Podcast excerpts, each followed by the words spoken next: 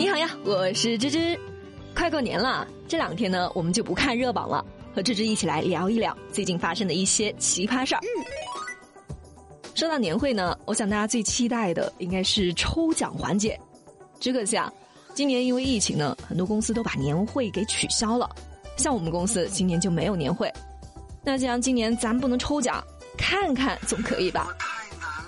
最近杭州某公司的老板就提前通知大家，说今年年会呢，我们设置的一等奖奖品是清空购物车一次。哇哦，不错呀！这样的奖品确实是挺刺激、挺有悬念的，反正芝芝喜欢。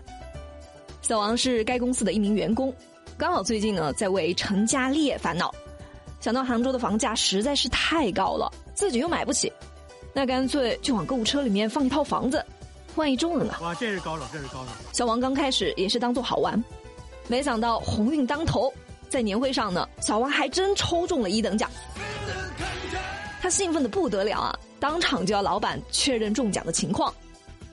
可是当老板看到小王的购物车后，却一下就傻眼了，一套房子啊，杭州的一套房子，大几百万啊！虽然说公司赚了钱，但几百万拿出去做奖品，公司也吃不消啊。于是老板就和小王协商，看能不能换别的东西。毕竟年会只是一个娱乐活动，买房子就有点过分了。而小王觉得自己并没有错，作为一个企业的老板，就一定得讲信用，怎么能出尔反尔呢？最后，这个老板就做出了让步，说可以帮小王支付这套房子的定金，但小王还是不满意。按照往常呢，网友们看到类似的情况都会帮员工说话，说你这个老板怎么不讲信用啊？给不起就不要用这样的噱头来吸引员工嘛。至于失误，那是老板的事，跟员工有什么关系啊？但这一次，网友们却是一边倒的支持老板，说员工太过分了。杭州的一套房子啊，动辄几百万，一般普通公司的小老板呢，一年的净利润可能也就那么多。你要老板一下就拿出那么多钱来给员工作为奖励，确实是有些过分了。照这样来说呢，如果这一次你放的是一个别墅，是个飞机，那公司直接就破产了。做人还是不要太贪心。既然老板已经承诺说要给你付定金了，那就调整一下心态，好好的接受吧。不过，公司在这个事情上呢，也要吸取教训，凡事呢要考虑的更加仔细、更加周到一些，不要让别人轻易就钻了空子。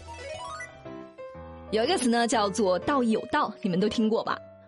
但偷了钱还把钱还上，甚至还给利息，这样的小偷你见过吗？那芝芝就来跟大家说一说这个奇葩的故事。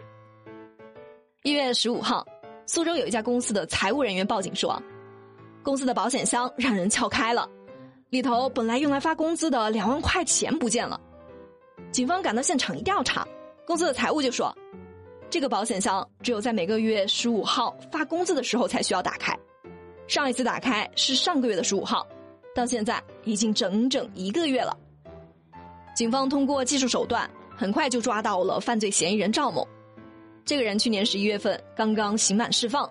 因为沉迷于网络赌博又没有本金，就动起了歪脑筋。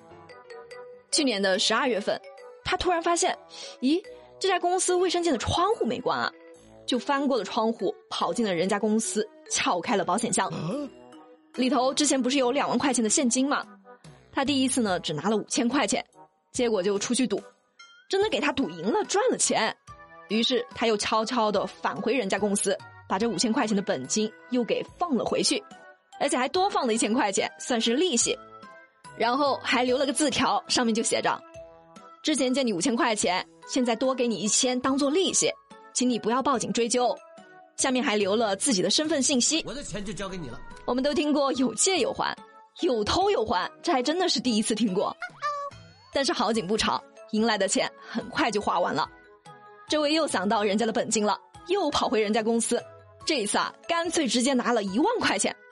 结果出去赌又赢了，他就又把这一万块钱还回去，然后拿赚的钱继续赌。但是我们应该都清楚，赌博这是一条绝路啊，总有一天会到头的。终于有一天，他就直接把这两万块钱的现金全部都拿出去赌，结果是血本无归。然后到了十五号，人家发工资了，然后就被发现了，然后就没有然后了。可能有朋友会说，这小偷挺讲义气的嘛。但是芝芝想说的是，当他选择去拿不属于他的东西时呢，就已经触犯了底线和原则，跟上错了，其他的说什么都没用。